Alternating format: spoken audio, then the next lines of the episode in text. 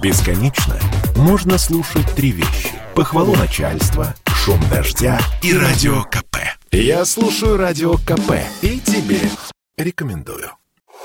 Сказано на радио «Комсомольская правда». Журналистка Анна Шафран о проблемах образования в России и о том, как их решать. Начался учебный год, и мне кажется, одна из главных новостей минувшей недели – это новость о том, как премьер-министр нашей страны Михаил Мишустин посетил 1 сентября физико-технический лицей имени Капицы. Зашел на урок математики к 11-классникам. Ну и там случился казус. Задал им физтеховскую задачу. Кстати говоря, интересно, что в этот момент ученики были заняты решением задачи, посвященной анализу бизнес-проектов. И, в общем-то, совершенно справедливо наш премьер поинтересовался, зачем в физтехе заниматься бизнес-проектами в тот момент, когда здесь нужны фундаментальные знания. Задал лицеистам задачу – на классной доске начертил эту задачу, в которой предложил учащимся провести перпендикуляр от точки окружности к диаметру, не используя измерительные приборы. Дал время на ее решение.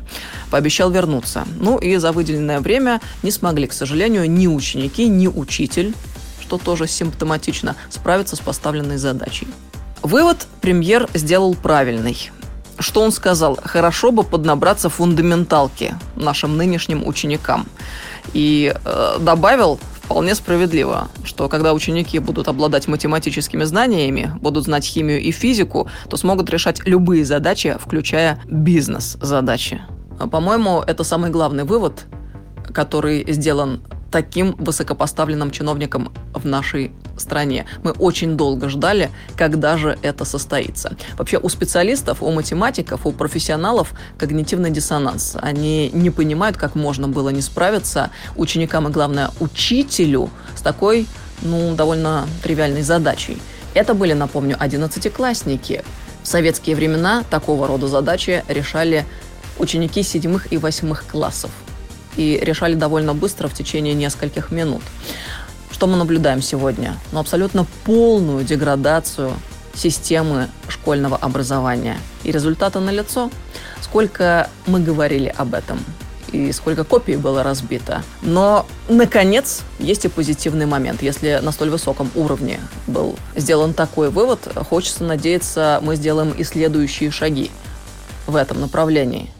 Мы должны понимать, что ЕГЭ отупляет детей, что необходимость ставить галочки в клеточках, она полностью атрофирует творческое мышление. Мы должны понимать, что наши дети разучились и читать тексты.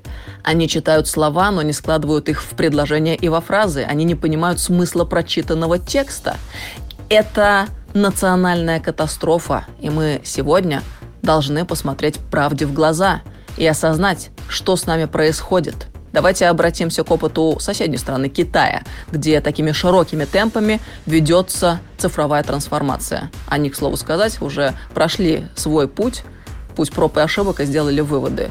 Давайте не забывать, что накануне в Китае были приняты очень жесткие меры. Между прочим, они ограничили количество часов для школьников, когда они могут играть в компьютерные игры. Теперь это не более трех часов в неделю, по одному часу в пятницу, субботу и воскресенье. Более того, в Китае принято решение о возвращении к классической системе образования. И сегодня мы должны понимать, образование – это неотъемлемая часть стратегии национальной безопасности. Если мы хотим продолжать оставаться великой державой, нам необходимо большое количество профессионалов и квалифицированных специалистов, которые смогли бы осуществить тот самый технологический переход, которые могли бы потрудиться на ниве научно-технического прогресса, без которого невозможно великая держава сегодня. Нам нужно классическое, качественное образование. И в этой связи хочется вспомнить фразу, которую сказал член Президиума Совета по внешней оборонной политике Александр Лосев в рамках Конгресса, посвященного вопросам искусственного интеллекта на форуме «Армия-2021». Он сказал, и если мы хотим оставаться великой державой, мы должны немедленно прекратить цифровизацию образования. Друзья, ну это СОС. Как совершенно верно выразилась Мария Шукшина тоже на этой неделе, когда ей тот же самый премьер-министр Михаил Владимирович Мишустин вручал орден за заслуги перед Отечеством. Она говорила про культуру, а сегодня мы говорим про образование. Давайте вернем эту землю себе. Давайте вернем наше классическое образование советского образца, благодаря которому мы смогли победить в войне, благодаря которому наша страна смогла осуществить такой мощный технологический прорыв. Мне кажется, настало время делать выводы и двигаться дальше, принимать правильные решения, исправлять сделанные ошибки. Сказано на радио «Комсомольская правда». Главные события дня комментирует Анна Шафран.